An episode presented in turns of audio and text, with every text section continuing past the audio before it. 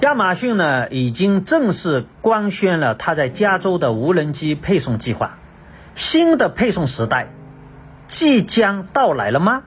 今天和大家聊聊关于亚马逊这些年重金在打造的无人机配送项目。亚马逊的无人机配送项目在花费了数十亿美元和近十年的时间之后，目前来看，亚马逊的无人机送货服务。仍然遥遥无期。二零一三年底呢，亚马逊的创始人就是贝索斯，在电视节目《六十分钟》中向观众介绍了亚马逊的无人机送货项目。他在节目中承诺，亚马逊未来将使用无人机在半小时内完成包裹投递。贝索斯表示啊，这项服务将在大约五年时间内就推出。这一转眼。时间已经过去了快十年，在这期间，亚马逊在无人机项目上已花费了二十多亿元，并且组建了一千多人的全球研发团队。目前来看啊，这个项目的进展并没有预计的那么快。但是，亚马逊无人机配送这个项目目前的得失背后呢，告诉了我们非常重要的三点启发：第一。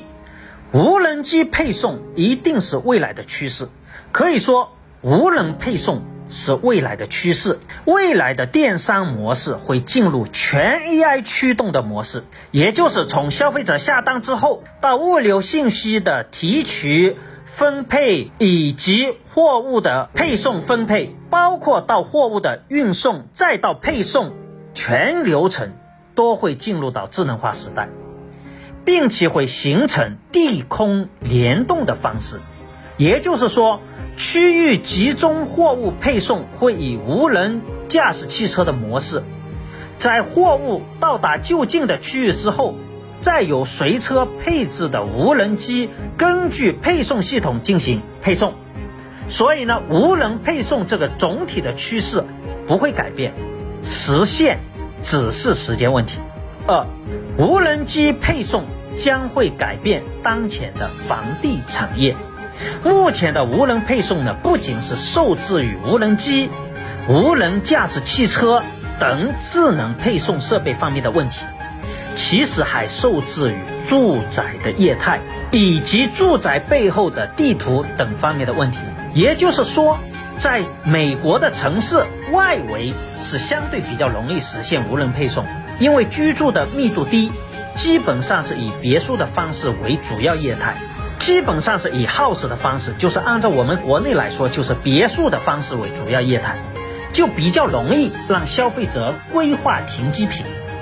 但是对于高密度居住区，目前就比较难配套无人机停机坪进行收货。因此呢，在无人配送的大趋势下，将会对未来的住宅形态带来改变，或者说。延伸出配套的无人机货物的外置停机坪。三，无人机配送让我们看到技术从实验室走向商业化应用的困难，这就是目前技术创新的真实处境，也就是我一直说当前的元宇宙就是一个炒作的原因。因为任何一项新的技术，要真正的从实验室走向商业应用领域。